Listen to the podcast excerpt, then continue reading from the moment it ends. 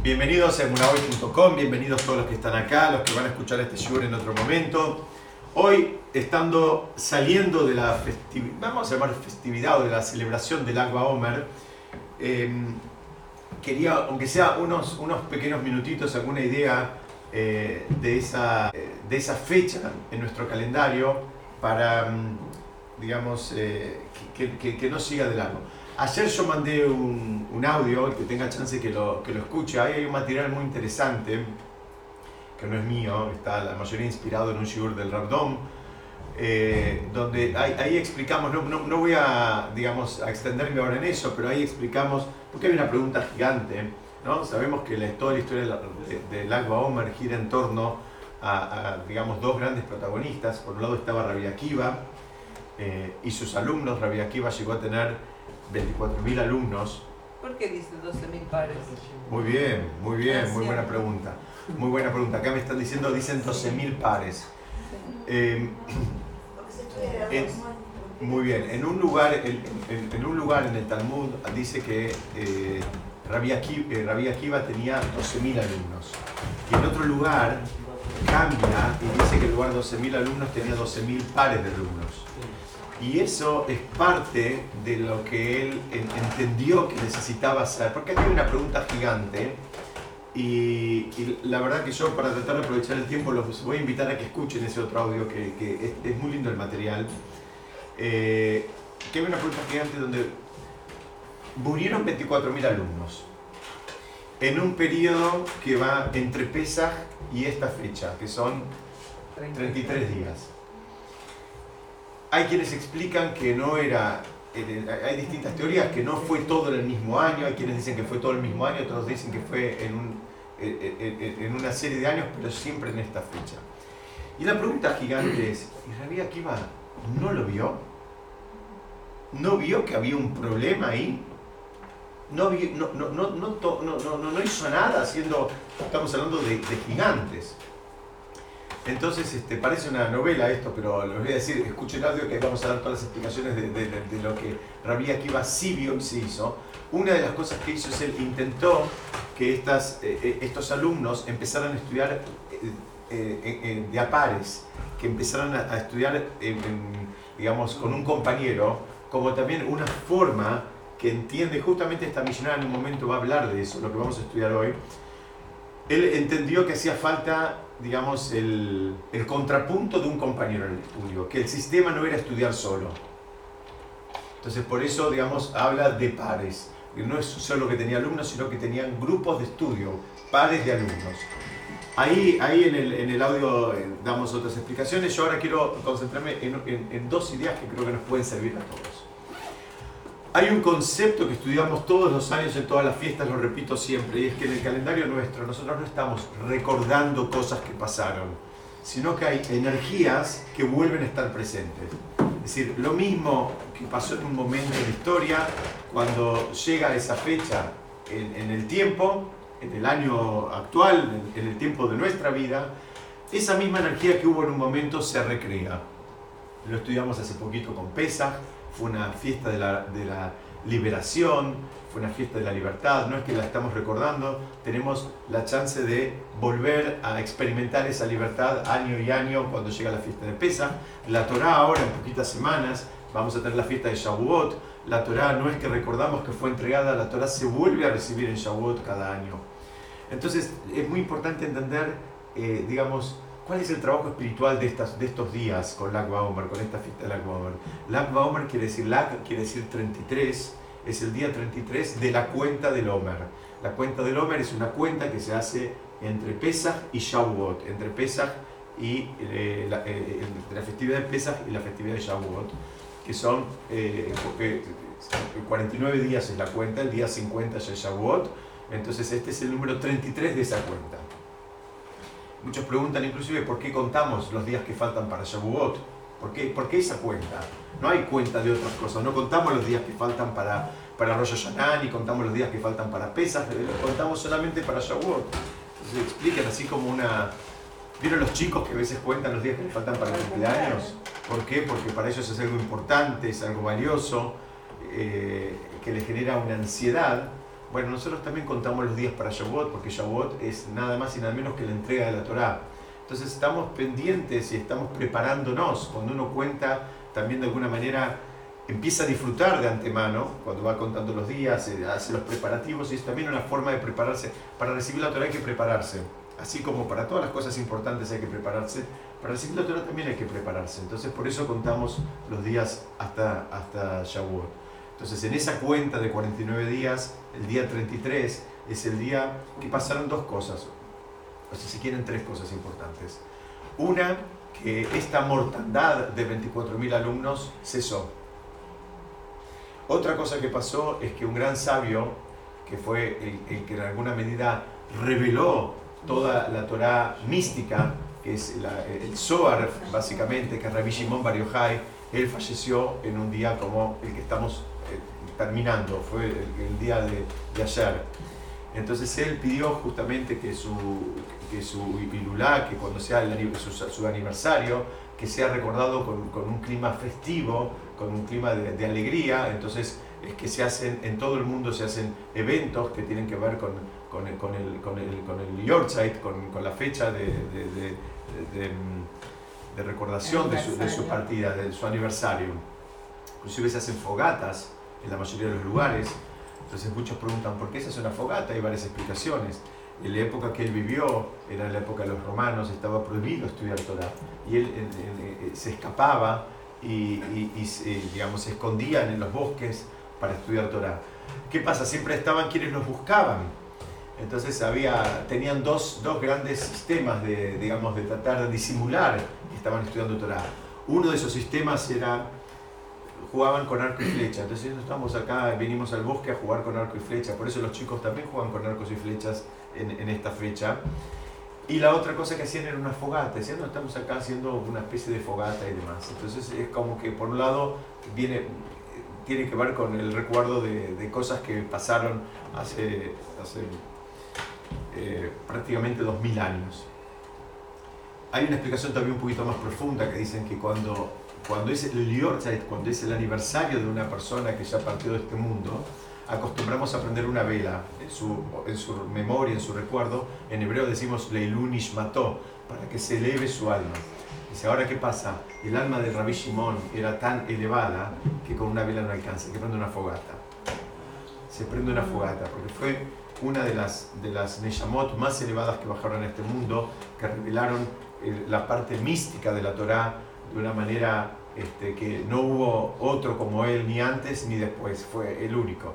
Y otro de los motivos por los cuales también se celebra una fiesta es porque ese día, que fue el último día de su vida, a, Rabbi Shimon le autorizaron del Shamaim a revelar eh, una serie de secretos místicos de la Torah que antes no se lo habían autorizado. Entonces también es un día festivo porque recibimos esa parte de la Torah mística y, digamos, y tuvimos como una especie de upgrade eh, de último momento donde Rabbi Shimon, él ya sabía que se iba y reunió a un grupo de alumnos eh, digamos, avanzados, pero un grupo chico, hay quienes dicen que eran siete alumnos, y les reveló toda esta parte mística de la Torá que nosotros tenemos, que todo, todo el misticismo del judaísmo viene, viene de este episodio. El sol se puso más tarde ese día, ¿no?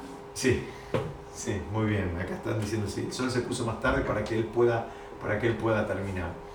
Eh, es increíble porque es algo que no pasa con ningún otro sabio de la historia. Yo, hay, algunos que, que estamos compartiendo este espacio hace más tiempo. Baruch Hashem, el año pasado estuve en, Israel y el año pasado también estuve en Israel en esta fecha. Y realmente es una fiesta multitudinaria y es un evento que aglutina a gente de todo tipo en Israel. No piensen que es un evento religioso porque no es un evento religioso exclusivamente. Va gente de todos lados, de, de, lo que se les ocurra. Van a encontrar eh, eh, con sombreros hasta el techo y barba hasta el piso y van a encontrar musculosa y mini short o sea, lo que se les ocurra en el medio va a haber todo ahí. Y es, es, es, es muy interesante ¿no? la, la fuerza que, que, tiene, digamos, de, de, de, aglutinar y de atraer a todos por igual, independientemente del nivel de observancia religiosa. Pero, digamos, esto sería un poquito, un poquito la historia, las explicaciones, como les dije antes, y sigo haciendo propaganda. Traten de escuchar el audio que mandé ayer, donde ahí explicamos eh, una visión con... Eh, muy interesante acerca de, de qué es lo que intentó hacer Rabbi Akiva y, y, y qué, dónde falló el plan. Pero hay algo muy interesante también que creo que podemos hacer propio de la propia vida de, de Rabbi Akiva. Ustedes saben qué hizo Rabbi Akiva cuando se murieron los 24.000 alumnos. Miren, no se lo deseo a nadie, pero los que en alguna medida tuvimos la, la experiencia súper desagradable de que un compañero de estudio no esté más en este mundo es algo devastador. Y no puedo imaginar lo que habrá sido para Revi Akiva. Hay quienes hacen cálculos y calculan, si, si fueron en 33 días, hagan la cuenta conmigo, 24.000 dividido 33 días, hagan la cuenta cuántos son, son como, no sé, casi 800 por día ¿eh? son los, más o menos aproximadamente un poquito menos de 800 por día. Imaginen ir a dar el PSM a 800 familias de alumnos por día. Y si no fue, por, no se fue en un año y fue en 5 años, bueno, no son 800 por día, son 150 por día. La cuenta de la cualquier manera es, es algo que no nos entra en la cabeza y es algo que es, es terrible, eh, entendiendo que eran los alumnos de él. Rabbi Akiva, ¿saben qué hizo después? Empezó de vuelta empezó de vuelta con cinco alumnos. Hay quienes dicen que eran cinco, hay quienes dicen que eran siete. Para el caso, mucha diferencia no hay. Rabbi Akiva empezó de vuelta. ¿Saben qué edad tenía Rabbi Akiva en ese momento? 119 años. Rabbi Akiva vivió 120. En el último año de su vida empezó de vuelta. Todo lo que él había construido durante toda su vida ¿Qué era enfermedad? Muy bien, muy bien. La pregunta, me están preguntando por qué murieron los alumnos de Rabbi Akiva. Los alumnos de Rabbi Akiva, el Talmud dice que murieron porque no se honraban los unos a los otros. Era, eh, fue como un castigo, entre comillas, ¿no? Divino. Eh, murieron todos los alumnos. No cumplían con el precepto de... La explicación literal es que ellos estudiaban Torah, pero ni siquiera se, se, respetaban uno al otro. ¿Se acuerdan que siempre decimos, sí. la Torah no es un, una disciplina como cualquier otra, la Torah debería servir como para convertirnos en mejores personas. Evidentemente algo falló con ellos y se murieron. Pero así, de sí, muerte sí. natural. No. Era, era una muerte. Ah, ah, sí, sí, sí, se iban muriendo así, día a día, día a día, día a día. Como, como una epidemia. Como una epidemia. En el mundo material lo ves como una epidemia, pero la raíz era un problema espiritual. Por eso se fueron todos. ¿No tendrá algo que ver el profesor ahí? No, no, no es un chiste, no es un chiste. Está bien la pregunta. No, es un chiste. Está bien la pregunta, que es la que también pusimos al principio. Dijimos, que la vida Akiva no lo vio. ¿Qué pasó? Bueno, Rabbi Akiva ensayó algunas, algunas este, soluciones. El problema es que el, eh, el, trabajo lo termina teniendo que hacer el alumno. ¿No? Hay, a mí hay una frase que me encanta, que es este, de, en realidad es, es, de otro ámbito. La decía, en la serie la decía Kung Fu. Ah, sí. Kung Fu decía que no hay maestros solamente hay alumnos. Los maestros no existen. Lo que existen son los alumnos. Y el alumno es el que hace el trabajo. Te pueden poner 100 maestros enfrente. Si vos no estás en modo alumno, los escuchaste a los 100 y seguís caminando. No te importa. Seguís en tu novela, seguís en tu película. El trabajo realmente es cuando está el maestro, cuando está el alumno. Y cuando está el alumno, los maestros terminan apareciendo y aparece uno y aparece otro y aparece uno de otro nivel y uno va pasando de grado, pero el trabajo lo tiene que hacer el alumno, no el maestro. Rabbi Akiva podía hacer todos sus esfuerzos, pero si los, los, alumnos no hacían el trabajo que ellos tenían que hacer, con el trabajo del maestro no alcanza. Entonces, para cerrar la idea, esta creo que es una energía muy interesante y creo que la podemos llegar a tratar de usar todos nosotros. Todos nosotros a veces sentimos que no avanzamos a veces sentimos en cualquier actividad que hacemos que las cosas no nos salen como quisiéramos, no nos salen al ritmo que, que, que queremos. O tal vez desistimos de algunas cosas, las fuimos dejando de lado, las abandonamos, las dejamos, eh, empezamos cosas que las dejamos. ¿Por qué? Porque no salían como, querían, como queríamos. Yo creo que esta es la fuerza de Rabia Akiva que la podemos tratar de usar. Dicen los jajamín que a veces cuando uno siente que no le alcanzan los recursos que tiene, él puede pedir prestados Es un concepto espiritual muy lindo este.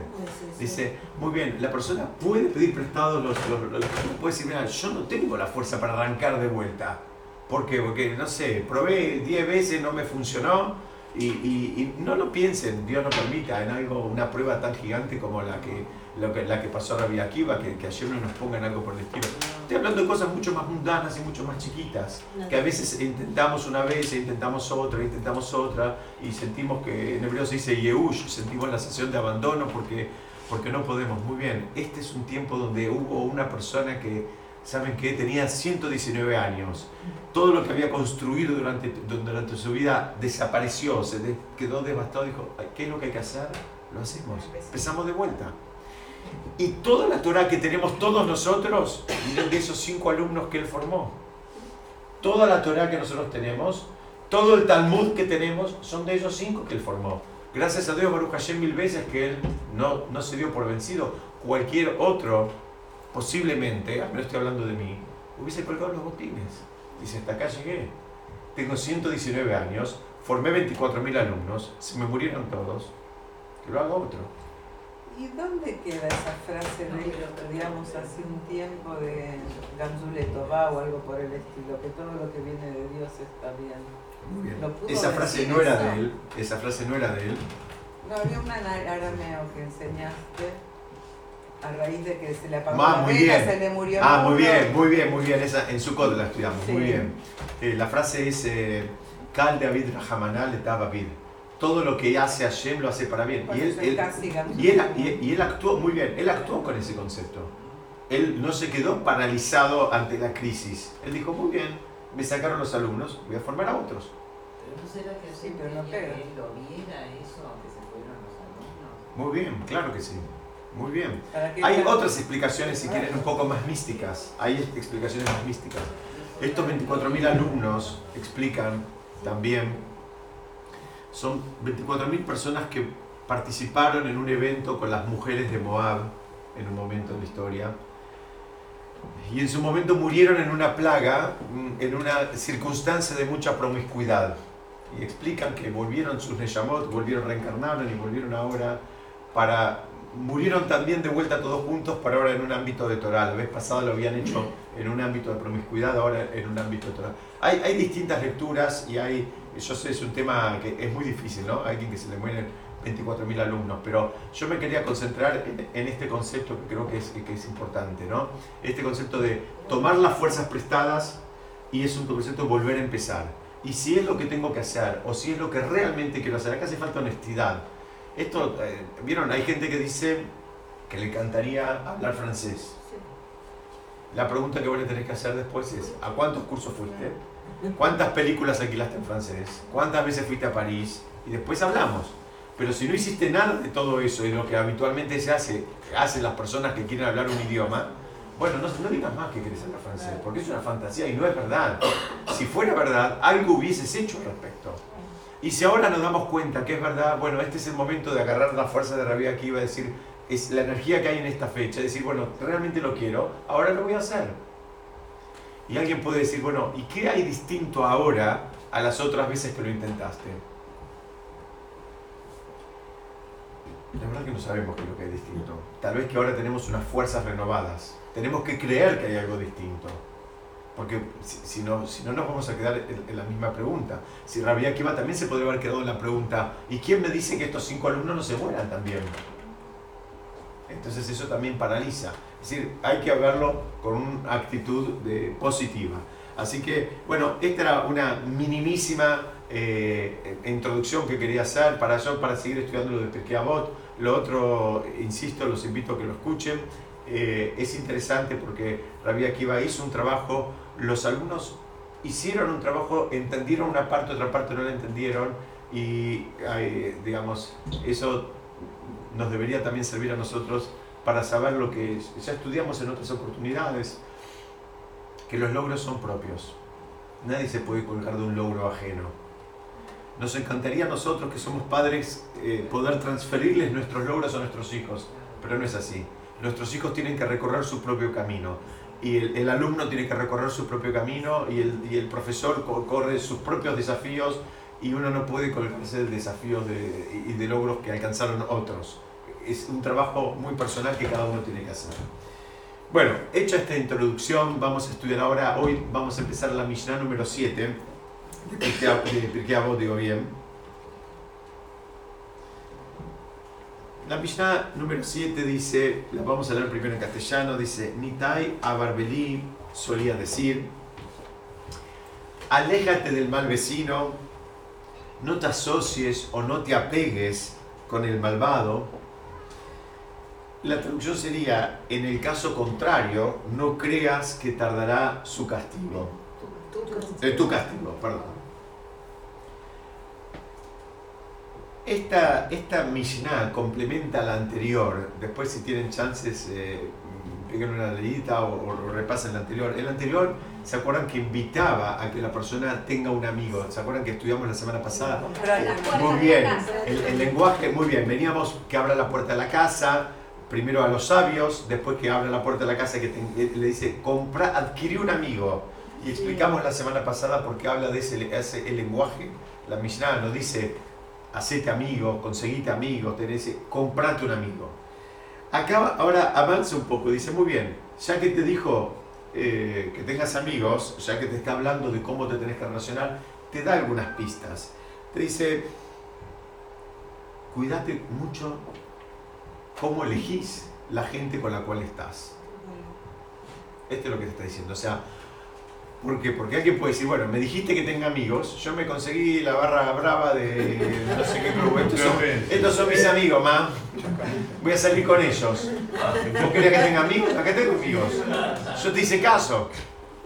Ahora, muy bien, ahora entonces dice amigos, ahora es como que abre un poquito más, dice vamos a explicar qué es lo que entendemos por amigos. Entonces, vamos a ver acá en, en hebreo, dice Arjek Mishahenra, que quiere decir aléjate. Pero en realidad está hablando en un, en un, lenguaje que sería un lenguaje medio doble. Porque si le está hablando a una persona, debería decir, Morá, ¿cómo debería decir? Titra, titrajek. Arjek puede decir que vos te alejes o que también alejes a otros de una mala compañía. Es una, es una comanda doble. La mitzvah parece ser doble. Mira, vos tenés cuidado con quién estás y también cuida a tus amigos de que no entren en malas compañías, tus amigos, tu familia, tus hijos, ¿no? Todos nosotros, esto parece algo muy simple, ¿no? Pero todos nosotros sabemos el desastre que puede ocasionar una amistad, una mala influencia, por ejemplo, en un adolescente. ¿no? Una, un adolescente está en un grupo de amigos que, por ejemplo, todos estudian, lo más probable es que él también estudie está en un grupo de amigos que tienen 18 años y cada uno ya tiene un negocio, lo más probable es que lo quiera estudiar. ¿Por qué? Porque los demás ya tienen su plata, tal vez hasta son exitosos y tienen su autito y tienen, eh, pueden eh, viajar, ir y venir y demás. Entonces, eh, su, su ejemplo. Su, claro, su ejemplo, su, su lo, lo, vamos a ver. Todo, todo cambia porque la misma Mishnah lo, lo, va a ir diciendo entre este y la Mishnah siguiente. Cómo funciona la, la, la persona que Baruch Hashem ya todos lo sabemos, pero estos sabios lo escribieron hace miles de años atrás. Entonces acá tenemos también otra, otra cosa en el lenguaje, porque habla, en hebreo dice, Arjek Mishahen Ra, aléjate o aleja a los demás también de un mal vecino, habla la palabra Ra y también habla Tithaber la Rasha. Ahí ya es. Habla de Ra y Rasha. ¿no? Habla en, castellano, no, no, es exacto, pero sería como alguien malo y alguien malvado. malvado. Vamos a ver de qué trata todo eso. El profeta Ishayahu dice en un lugar, en esta traducción dice, decirle al hombre piadoso que si es bueno, gozará del fruto de sus actos. Y después dice, hay del perverso, pues se le tratará según sus actos. Y esta, esta, esta expresión que hay acá es media rara, porque parecería que, que existieran tzadikim, una persona piadosa, un hasid bueno y uno malo. Es decir, se puede ser una persona al mismo tiempo ser un tzadik y que seas tzadik bueno y que seas tzadik malo, porque acá está hablando de vuelta, decirle al hombre piadoso, ya es piadoso, Pero no, hay una diferencia Es entre el piadoso y, y el es bueno. que no lo es. que gozará de, lo- de, lo- de los frutos. O sea, aparentemente este está cumpliendo las dos cosas, es piadoso y es bueno. Hay otro que es piadoso y no es bueno. Pero Hay un hombre que es piadoso. ahí. Como como de vuelta una. sí condicional. Dice Muy que bien. sí es bueno. Por eso. da la opción de que pueda hacer un Exactamente, esa es la pregunta. Entonces acá, acá está dando una novedad. Vos podés ser una persona piadosa y podés ser al mismo tiempo mala. Exacto. ¿Y ¿Cómo sería eso? Ah, muy bien, muy difícil eso. Claro. En la perashá de la semana pasada, en la perashá Emor, trae en un momento, la Torá pide que la persona, también da un lenguaje medio aparentemente contradictorio, dice que la persona tiene que ser, digamos, santificar el nombre divino. Y en el mismo versículo al final dice, y no lo profanes.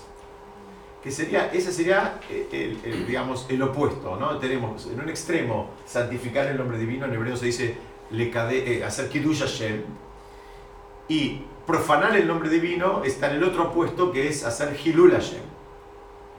Entonces preguntan cómo. Y esto está en un contexto con los Kohanim. Entonces explican algo y es muy interesante.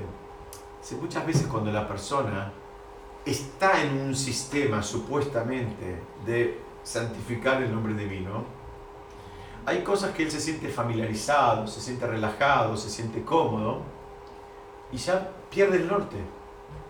Pierde el norte. Por eso la Torá les dice a los Kohanim que iban a estar haciendo el servicio en el Bet HaMikdash, cuídense de santificar el nombre divino y no profanar el nombre divino. ¿Cómo sería eso? Una persona, digamos, se me ocurren un montón de ejemplos. Vamos a uno bien simple que algunas veces lo dijimos acá. Una persona puede ser muy observante y ser una persona cruel al mismo tiempo. Ser una persona cruel al mismo tiempo. La persona eh, tiene, como dije antes, un sombrero hasta el techo, una barba hasta el piso y en el medio mira a todo el mundo de costado o lo mira de arriba y él se la cree. Entonces ahí, ahí le está advirtiendo al Cohen, la- en, en cabeza del Cohen, pero para todos nosotros. Cuidado, vos querés santificar el nombre divino, cuídate de no profanarlo al mismo tiempo.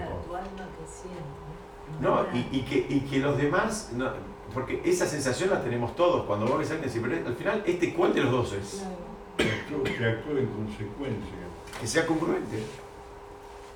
Para E inclusive bien, hay, que sea congruente para el bien. totalmente, sí, sí, Porque Si cumple, cumple, pero su alma tiene maldad o piensa cosas malas. totalmente, totalmente. Hay un millón de situaciones que se pueden dar.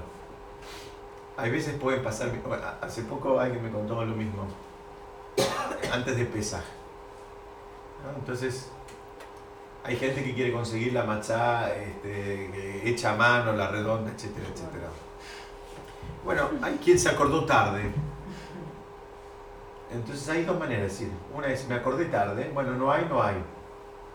Y otra manera es tratar de sacársela a otro. Parece un chiste, pero pasa estas cosas, ¿eh?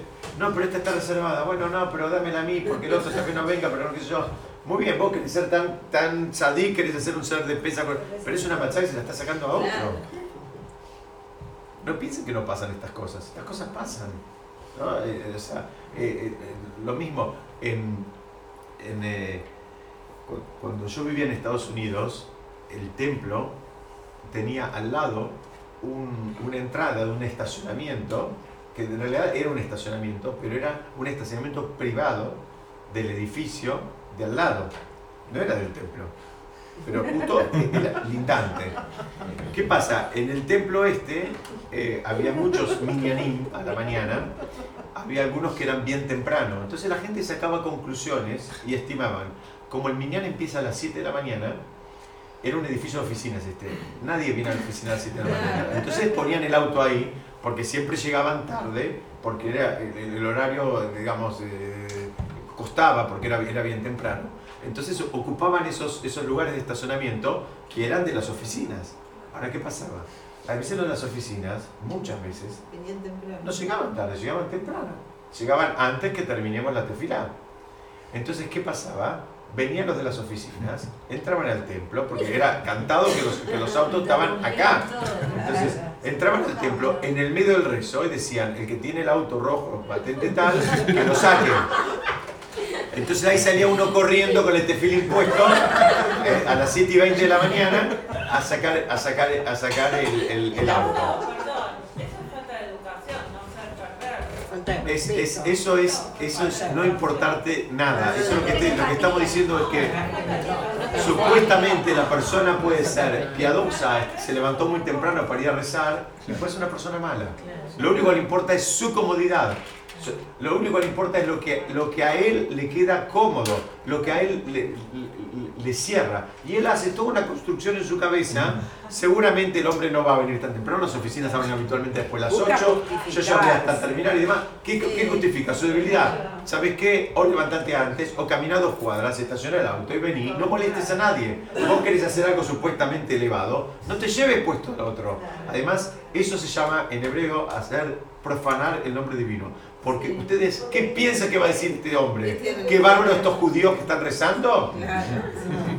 Eso se llama profanar el nombre divino. Y eso se refiere a lo que dice la Pirashat Emor, cuando dice, santifica el nombre divino, pero al mismo tiempo no lo profanes. Acá lo estás santificando, venís temprano a rezar, muy elevado, con cántico, con todo lo que a vos se te ocurra. Bueno, cuídate de que al mismo tiempo no te, lleves, no te estés llevando puesto a un vecino. Un minuto que Patri me quiere decir algo. Un minuto, un minuto. Sí, Patri. Patri. Eh, perdón, Patri. Dorita, Dorita, perdón. No, yo, a mí me parece Yo también decía. A ver. Que a mí me parece que esto que, que este ejemplo que vos contás, pareciera que como que a nosotros no nos pasa, pero creo que es estructural. Que todo el tiempo, a todos nos pasa esto, con todas las acciones, y que estamos refinando permanentemente, y que si aparece esto es porque todo el tiempo hay un pensamiento malo con- que tenés que combatir y que le gane el bueno.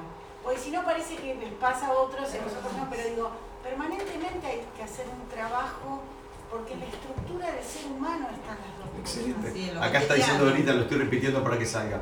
Dorita está diciendo que este es un trabajo que hay que hacerlo permanentemente. Absolutamente de acuerdo. Este es un desafío porque así se mete el Yetzerará. El Yetzerará se te mete porque empiezas con algo bueno y después vos lo empezás a, a dar vuelta y lo haces así, lo haces así, lo tirás y vos tenés que ir doblegando todo el tiempo a esas cosas para que termines llegando a ser algo puro. Porque si no, cada cosa que empezás tiene también otra agenda por atrás. Vos tenés tu propia agenda, vos tenés tus propias motivaciones, vos tenés otras intenciones que no, que no son las, las, las, las más puras y las que más corresponden. Entonces, este es un trabajo permanente que hay que hacer. A veces queremos hacer algo bueno y en el medio ofendemos a la otra persona. ¿no? Lo estudiamos en otras oportunidades. Queremos hacerle un favor, lo queremos ayudar, pero en el medio lo, ofen- lo ofendemos. Entonces, eh, es un trabajo que la persona tiene que tener esa sensibilidad y, y registrarlo. Sí. Yo te pregunto, ¿no? Porque a mí me parece que esto de la empatía con el otro viene con el ADN de cada uno. Hay gente que tiene, que, que siempre piensa lo que le puede hacer al otro y hay gente que no. Hay gente que no lo hace de malo, lo hace porque no se da cuenta. Entonces, ¿cómo haces con las que no se dan cuenta? Muy bien. Acá lo que están diciendo es que hay gente que aparentemente viene de fábrica con esa sensibilidad como para Sí, registrar y, y ver al otro. Eso lo mamás en tu familia. No, lo, lo tenés vos y no, porque en cuatro hermanos podés tener tres que no lo tengan. La realidad de las cosas es que tampoco es excusa. Puede ser que no lo tengas de fábrica, puede ser que no lo mamaste en tu familia, pero tu trabajo, tu responsabilidad, ahora que sabes, tenés que empezar a tener el registro y empezar a trabajarlo. Pero es con nosotros para que lo vean, porque a veces no es tan fácil. En general, cuando uno, acá me está preguntando cómo hace uno para que los otros lo vean. En general, cuando alguien ve a otro, una persona normal, que tiene mucha consideración por los que están alrededor, en un momento le despierta a él también tener consideración. Es decir, es muy raro que alguien tenga, pasa que se, mi señora dice piel de elefante, hay gente que tiene piel de elefante, que está, viste, pueden ver alrededor todo, pero yo no, no, no, no, no sé de qué me están hablando. No sé, a, mí me decía, a mí me hablan. La realidad de las cosas, pero normalmente una persona que está sana, eh, digamos, eh, emocionalmente y espiritualmente, debería empezar a cambiar cuando ve que el- alrededor de él la actitud que Pero tiene hay. que ver en sí mismo que está algo mal. Claro, Sí. ¿cómo No hace? es fácil. No, no, claro que no es fácil. Y es doloroso. Y es doloroso, claro que no es fácil. Es bien doloroso. El psicópata Es- no lo siente, no es que es no quiere, está enfermo. No tenemos garantías. Lo primero que podemos hacer, lo primero que podemos hacer, y donde sí, ya, ya vamos, ya vamos. Lo que sí tenemos garantía, ¿saben qué? No sabemos qué pasa con el otro, pero sí sabemos lo que puede pasar con nosotros. Entonces, lo primero que tenemos que hacer es trabajar mucho nosotros. Después, el otro, tal vez lo podamos inspirar. Yo creo que lo poquito que podemos hacer es no tomarlo como personal para que no se, nos, Claro no. se nos encienda la ira, el odio Muy y bien, pero pasa que el problema de Dorita es- negativos. Mira, es tu cuñada, ¿qué quieres decir? Sí, sí. No puedo hablar. Ya te voy a dar la palabra. Lo único que hace Dorita es adelantarse. La próxima misión habla de eso. Vamos, ahora sí, vamos. Es que todos somos las dos cosas. Muy bien. Todos dentro nuestro somos buenos y perversos, alumnos y maestros. Piadoso es la especie, el género es bueno y perverso. Podemos ser las dos cosas en uno mismo. Somos las dos cosas. Está muy Y bien. elegimos el camino que Hashem nos indica. Si queremos. Está muy bien, está muy bien. Lo único, que, lo único bueno, que ah, tenemos el diagnóstico acá. Ya tenemos el diagnóstico. Lo único que tenemos que saber es que se nos pide que seamos buenos. Se nos pide que trabajemos la, la parte mala, la parte de- perversa. La tenemos que trabajar. Es verdad que lo tenemos. Eso se llama el Yetzer Hara. Ese instinto lo tenemos. Y viene, y viene a la persona, en el hombre a los 13 años, en la, en la mujer a los 12. Eso le entra a la persona y eso lo tenemos adentro. Tenemos que luchar. No hay nadie que no lo tenga. Es verdad, el diagnóstico lo tenemos, pero ahora tenemos que trabajar con eso. Entonces, primera parte, un resumen hasta acá. La persona puede ser, no es que es contradictorio, puede ser piadosa y en el camino llevarse puesto al, al compañero. ¿no? Como esta, estas famosas historias que hay ¿no? de alguien que llega a la casa y porque, porque no, no, no estaba la jalá, no estaba el pan en la mesa, le empieza a gritar a la esposa. Al final, Claro. este quería hacerse el tzadik, hacer una bendición, en el medio eh, gritó, faltó el respeto, eh, hizo todo mal. Entonces, eso pasa. Tenemos que empezar a tener la sensibilidad de detectar cuando nuestro comportamiento no es congruente y no es lo que se llama en hebreo, no es completo. Cuando tiene un mum, cuando tiene un mum quiere decir cuando tiene algo dañado, tiene un defecto, no está perfecto. Entonces, bueno, eh, no somos perfectos, nadie es perfecto, ni siquiera yo soy perfecto. Este, entonces, este, simplemente para que, para que no se desilusionen. ¿no? Si hasta yo me equivoco, escúchame. Entonces ya sabemos eso, entonces ahora tenemos que tener registro y ser más sensibles y ver cuando lo que estamos haciendo lo estamos haciendo de la mejor manera posible y no de la mejor manera posible solamente para mí, de la mejor manera posible para mí y para las personas con las cuales interactúo. Vamos a avanzar un poquitito. Entonces, esto nos da una primera eh, introducción.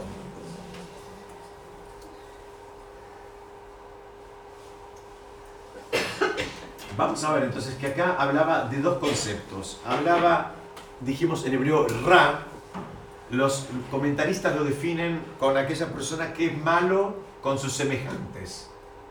O sea, es malo en la interacción con sus, semejantes. Entonces, tenemos por el otro lado el rayá, que en realidad es una persona que no cumple con sus obligaciones espirituales, ¿no? O sea, con lo que tiene que ver con Hashem. Y fíjense que el- el- el- la Mishnah esta nos advierte que nos cuidemos de ambas personas. O de ambas actitudes, si se quieren, porque a veces las puedes encontrar en la misma persona, hay veces, esto es dinámico, a veces las puedes encontrar en, en- en una persona en determinadas circunstancias, es malo con los semejantes, pero es un tzadik con Hashem, en otro es al revés, es, muy bueno con los semejantes, pero eh, no, no le pidas que, que haga, digamos, este, eh, ninguna mitzvah. En fin, esto puede ser dinámico, puede, eh, eh, estamos vivos, ¿eh? entonces van apareciendo nuevos desafíos. Hay veces cuando empiezas a arreglar un poquitito en algún ámbito, te das cuenta que está roto en el otro y tenés que trabajar, la mayoría de las veces hay que trabajar en los, en los dos campos. En los dos campos tenés que trabajar un segundito. Entonces, ¿cuál es el problema? El problema es, el problema grande, si se quieren ponerle un título, el problema grande es que tenemos que reconocer que las personas nos terminan influenciando. ¿no? Lo, lo dice el Rambam, lo dice Maimónides, somos seres sociales y lo que pasa alrededor nos afecta y lo que pasa alrededor nos importa. Hay una historia con, con, un, con un joven que fue a preguntar una vez a su Rosh Yeshiva, lo habían invitado, era, era, estudiaba en una yeshiva de las, de las más este, ortodoxas en Beneverak, en Israel, y le fue a preguntar a su Rosh Yeshiva, que era un hombre bien anciano, si le, le, fue a comentar, entre comillas, que tenía un casamiento en la familia, pero que no era un casamiento religioso, y que iba a haber un bailes mixtos, etcétera, etcétera. Y le dijo, mire Rab, me parece que voy a ir más que nada por la familia, por esto, por lo otro. Dice, quédese tranquilo que a mí no me afecta estar así en una, en una fiesta, digamos, este, eh, mixta, donde no se hace de acuerdo, eh, ubíquense lo que estoy hablando, estoy hablando del mundo más ortodoxo posible, y esta persona le, iba, le estaba comentando al Rab, de alguna manera como pidiéndole una autorización para ir, para pidiéndole la aprobación. Y el Rab lo miró y le dijo, yo tengo más de 80 años, y a mí ir a una fiesta mixta me afecta. ¿Vos crees que a vos no te afecta? ¿Qué significa? Lo que estamos hablando acá es que ser conscientes de que lo que pasa alrededor nos afecta. Hay, hay, hay, hay gente que piensa que, bueno, eh, si yo tengo una persona que no cumple nada con sus obligaciones con Hashem, bueno, si es buena persona y a veces inclusive si le va bien en los negocios y es una persona exitosa, eh, uno podría pensar que no hay nada malo en, en, hacerse muy amigo y interactuar con esa persona. Mira, la Mishnah dice, ten cuidado, ten cuidado porque esa persona te termina afectando. En algún momento vos te querés parecer a esa persona. Cualquiera de estos, de estos, dos, de estos dos modelos. Las personas con las que estamos, nosotros queremos gustarles a esas personas. Entonces a veces hacemos cosas que, tienen, que van en la misma sintonía de las cosas que hacen esa persona. Y eso es la, la, digamos, la advertencia. Por eso dice al final, dice, no creas que no llegará el castigo, ¿no? No creas que... Porque a veces la persona dice, pero al fin y al cabo este es un atorrante, le va bárbaro.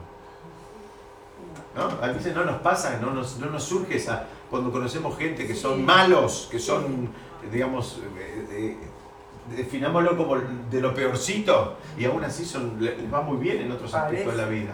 Entonces la millán te dice, mira, oh, quédate tranquilo, que ya le va a llegar en su momento eh, su castigo. No pienses, no pienses que todo lo que, lo que brilla es oro. Eh, Yo quiero hacer una pregunta que sea para la próxima clase que quede. Entre Ray y Rashad la única diferencia es la Shin. ¿Tiene algo que ver con Gematria o esto? Porque Shin sería Donai, ¿no? No tengo la más pálida idea. Pero te lo dejo como tarea. Lo estudiamos, lo estudiamos, no sé. No sé.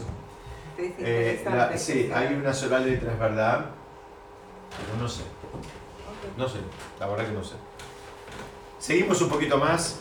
Me van a hacer un descuento hoy porque empezamos más tarde, ¿sí? Lo que pasa es que también uno debería juzgar mucho a quien tiene al lado, porque si estás buscando que sea esto, que no tenga... Vamos a ver cómo sigue, por eso. también es difícil. Vamos a ver cómo sigue. Hay una historia que trae la Gemara de un personaje que se llamaba Rabbi Shimon Elazar ben Araj. ¿Qué pasó con este hombre? Este hombre era un sabio, había sido alumno de Rabbi Yohanan ben Sakai, era uno de los sabios de la generación. Y un día a la esposa se le ocurrió mudarse a un lugar lindo. Dijo, basta, vayámonos a vivir a un lugar donde haya eh, montañas y, viñedos y, este, y, arroyos y sé yo. Dice, vamos, vamos a vivir a un, vamos a, ir a un spa, vamos a Cariló, vamos a ir a Cariló, vamos a un lugar, qué sé yo, eh, a Villa La Postura, ¿no? Un lugar Villa La Postura. Entonces estamos hablando, esto que estoy contando lo trae el Talmud en el Tratado Shabbat, en la página 147. Entonces, el, marido, que era un, sabio del de la época del Talmud, le dice, pero escúchame, no hay nada ahí. No hay nada ahí. ¿Dónde me quieres llevar? No hay nada. El lugar está hermoso, pero en general no nos instalamos en esos paredes. ¿no? O sea, no hay nada. No hay nada. No hay nada. Entonces, dice, dice que la esposa le dijo, ¿quién necesita más a quién? ¿El ratón al queso o el queso al ratón? Inteligente la chica. Entonces la mujer lo volvió loco, la verdad, le, le la cabeza hasta que le convenció de que él vaya donde él quiera, que los alumnos lo iban a seguir. Entonces, él se terminó mudando a un lugar en, Israel, este, así, eh, muy agradable eh, desde el punto de vista estético, pero donde no había absolutamente nada ni nadie. Y cuenta ahí el Talmud que pasó un tiempo y una vez él volvió a visitar, tenía muchos alumnos, era una de las autoridades de la época. Entonces lo invitaron a, leer la Torá y él, ustedes saben que la Torá no tiene los signos de puntuación, entonces dicen que ya no podía, se había olvidado todo, se había olvidado todo, no podía leer eh, un versículo famoso que es Ahodesh Ase Lahem, que quiere decir este mes es para ustedes, y él decía Ajeresh Ase Libam, que la traducción sería se hizo sordo el corazón de ustedes. O sea, no, no, podía leer lo básico. Dicen que los alumnos se pusieron muy, muy tristes. Entre todos hicieron un rezo para pedir que del Shamaim le devuelvan el conocimiento a este hombre que lo había perdido. Ah, y lo recuperó. Pero el, Talmud trae esta historia y dice, mira, eh, la, mayoría de las personas piensan, a mí no me va a pasar, a mí no me va a afectar. Yo, yo hago la mía y, a los demás no importa. Es mentira eso. Todo te afecta, con quien estás te afecta, en donde estás te afecta. No piensen en la época de eso. Esto ahora, ahora, ahora mismo, en esta generación, tenemos gente, acá en Buenos Aires, donde estamos grabando esto, hay gente que, por ejemplo, decide irse a vivir a la zona norte. Yo también viviría en Nordelta. A mí me encantaría vivir en Nordelta. ¿A quién no le gustaría vivir en Nordelta? Pero al final él le hizo caso a la mujer. Muy bien, le hizo caso a la mujer. Mira cómo terminó. Muy bien, Pati. También le hizo caso. Le hizo, cuidado que no siempre hay que hacerle caso a la mujer. Pero no, más allá de los chistes. Este ejemplo es un ejemplo que trae el Talmud, parece un poco drástico, pero nos pasa todo el tiempo. Nos pasa todo el tiempo. A veces la gente se va a un lugar porque prioriza que no tengo expensas y tengo la bicicleta y tengo esto, y está muy lindo y los, los cositos, está bien, muy bien. Pero el yudí vive, necesita otras cosas. No alcanza con esto. Esto, ¿saben qué? Bárbaro, dos semanas, tres semanas de vacaciones compro, vamos todos juntos si quieren. Alquilamos un complejo entero y cada uno tiene su casita con la reposera. ¿Vos te querés llevar a la Tal cual. No tengo problema, dos semanas, tres, quieren dos veces por año, no hay problema.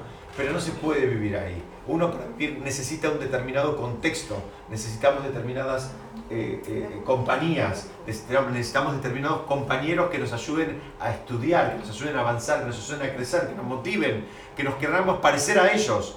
Si estamos solos, ¿se acuerdan? Estudiamos otras veces, ¿no? Esa persona que vivía en una comunidad que todos rezaban a las 11 de la mañana. Entonces él se levantaba a las 9 y pensaba que era un tzadik. Porque todos arrancaban a las 11. Él llegaba dos horas antes al templo y pensaba que era un tzadik. Hasta que un día fue a otra comunidad donde arrancaban a las 6 de la mañana. Entonces se dio cuenta que no era ningún tzadik. Esto nos pasa todo el tiempo. Vos necesitas esa interacción para, para ver realmente dónde estás. Estudiamos en otra oportunidad este concepto de que el ámbito y las personas nos motivan, porque las personas, en definitiva, nosotros estamos un poco a tientas. Espiritualmente no sabemos muy bien por dónde estamos, exactamente dónde estamos parados. Pero los, amigos, la, familia, las personas con las cuales interactuamos, es como que nos dan un boletín. Nos marcan, mira, acá estás eh, en offside, acá estás mal. Esa interacción te ayuda a saber exactamente dónde estás parado. Ahora, si vos te quedaste arriba de la montaña tan hermosa y tan linda y el lago y todo lo que quieras, te vas a creer que sos un tzadik, que ya llegaste. Y no seguís trabajando y no tenés contra quién hacer el contrapunto. Vamos un poquitito más.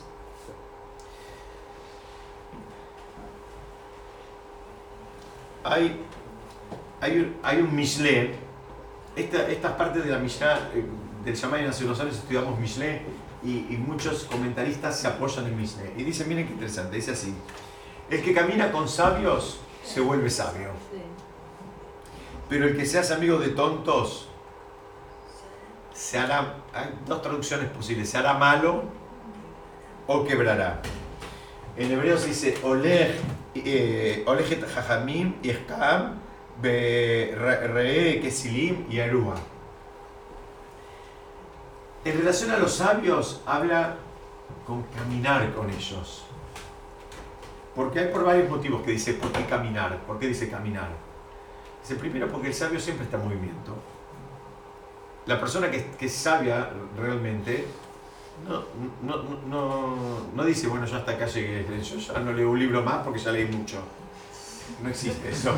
No me traiga más libros porque yo, ¿saben qué? Ya les puedo mostrar todos los libros que, que, vi en mi vida. No, el sabio sigue investigando, sigue profundizando, sigue haciendo una lectura, digamos, desde otra óptica. Esto en cualquier disciplina.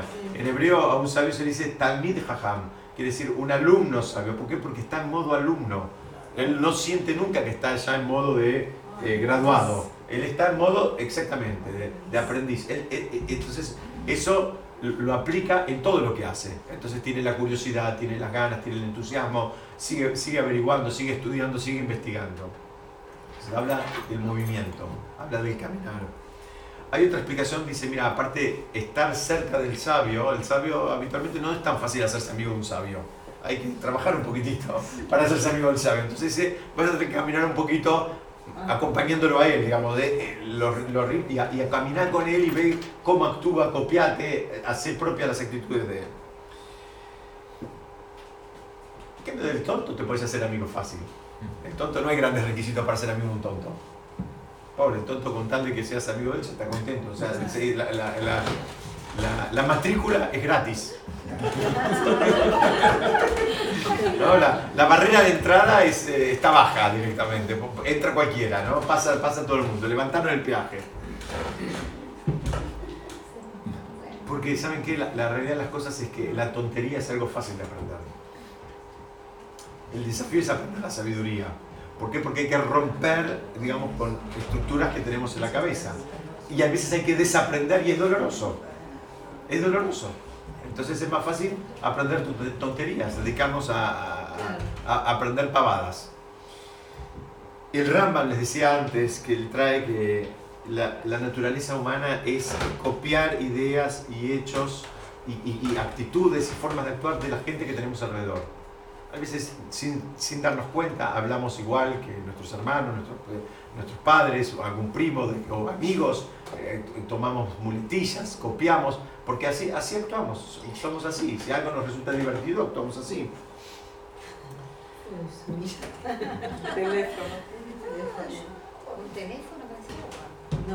Entonces, en relación a los tontos, acá fíjense en hebreo,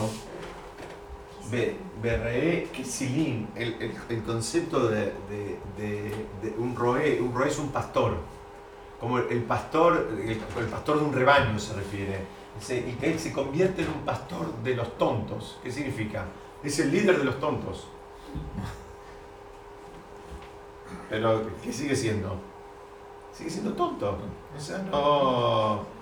Eh, ¿Se acuerdan lo que eh, en otro lugar dice, sé mejor cola de leones que cabeza de ratón?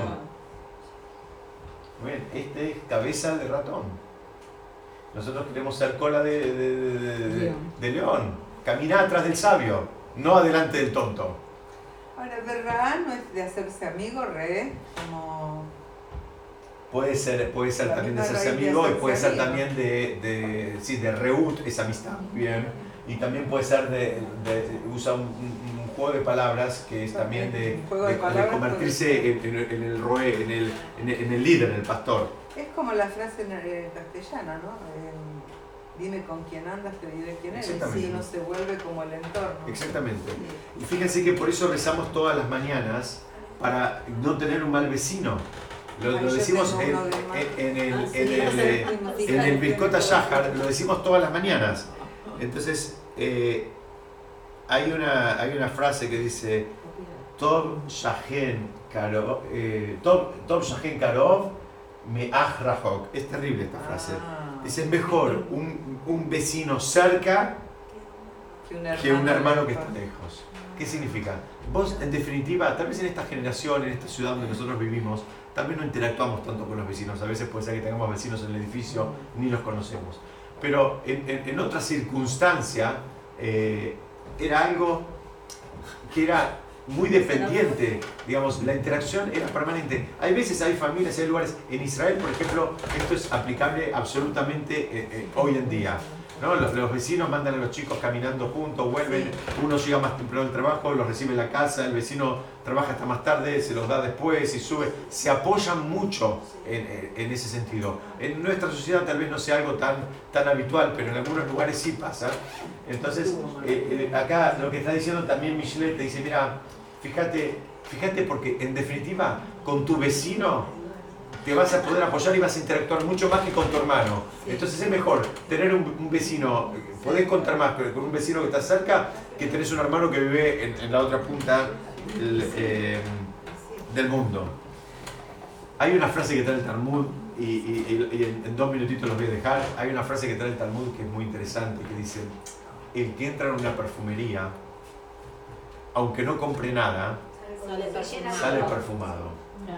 Y el que entra en un lugar donde curten cueros, aunque no haga nada, sale con... Ustedes saben que el cuero cuando se curte el olor es bastante desagradable y en la época del Talmud usaban para, para curtirlo este, cosas no muy agradables que no lo voy a decir ahora, pero este, la cuestión es que eh, eh, la frase del Talmud es Fíjate, aunque vos no hagas nada, te termina afectando.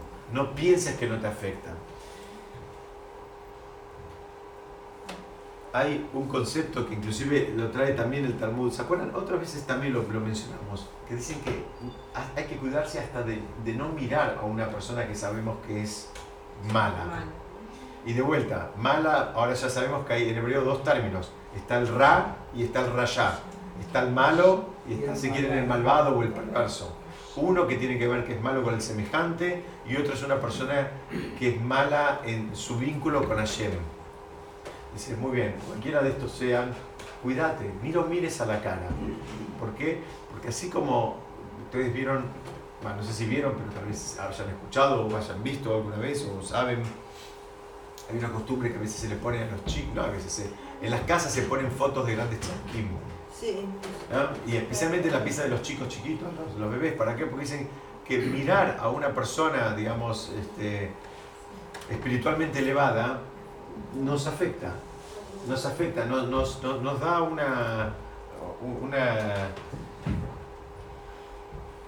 una, impresión. Me, estaba acordando ahora, ustedes saben, hace muchos años mi mamá había ido a Nueva York y había ido a ver al revés.